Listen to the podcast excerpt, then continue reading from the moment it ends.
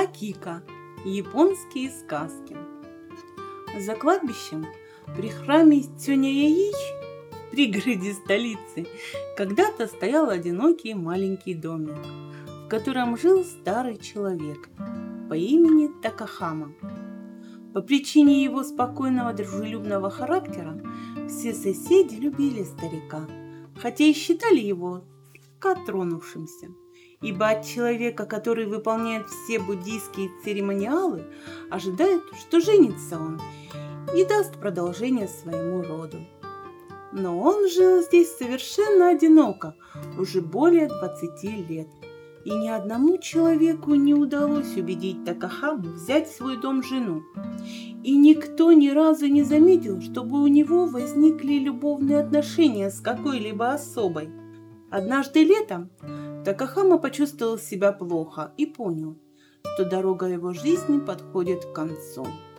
Он послал за своей одинокой, единственной сестрой и за ее сыном, молодым человеком лет 12, к которому он был очень привязан. Придя, они стали делать все возможное, чтобы хоть как-то облегчить последние дни жизни старика. Был знойный день вдова и ее сын находились у ложа умирающего. Такахама заснул. В этот момент в комнату влетела очень большая бабочка и уселась на подушку больного. Племянник отогнал ее веером, но она опять вернулась на то же место. Бабочку снова отогнали, а она еще раз вернулась. Племянник рассердился и выгнал ее в сад. Но она не хотела улетать, и юноша, размахивая веером, погнал это прелестное насекомое в сад, в открытые ворота на кладбище около храма.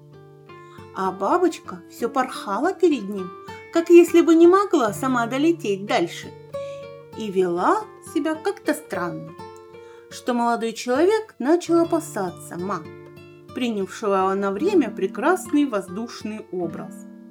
Он все гнал ее и гнал, и не заметила, как оказался в глубине кладбища. Здесь, в густой тени зарослей, бабочка подлетела к одному могильному камню и бесследно исчезла. Как он не пытался ее найти, все было безрезультатно.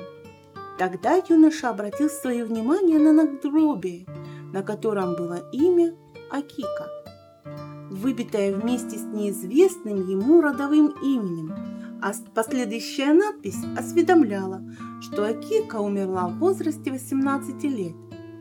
Местами углубления иероглифов забился пышный мох, и было похоже, что надгробие установили не менее 20 лет назад.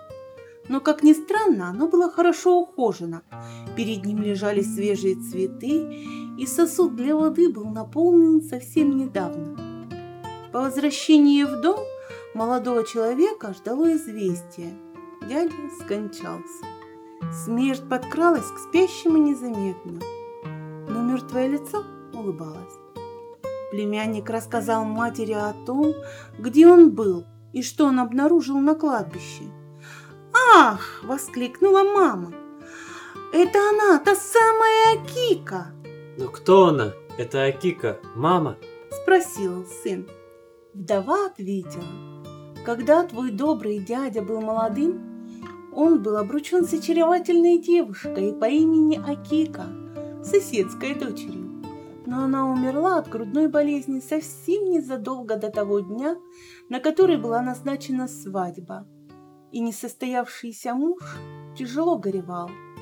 После того, как девушку похоронили, он дал зарок никогда больше не жениться и не смотреть ни на одну из женщин. Затем дядя построил этот маленький домик вплотную к кладбищу, для того, чтобы быть всегда недалеко от ее могилы. Все это случилось более 20 лет назад.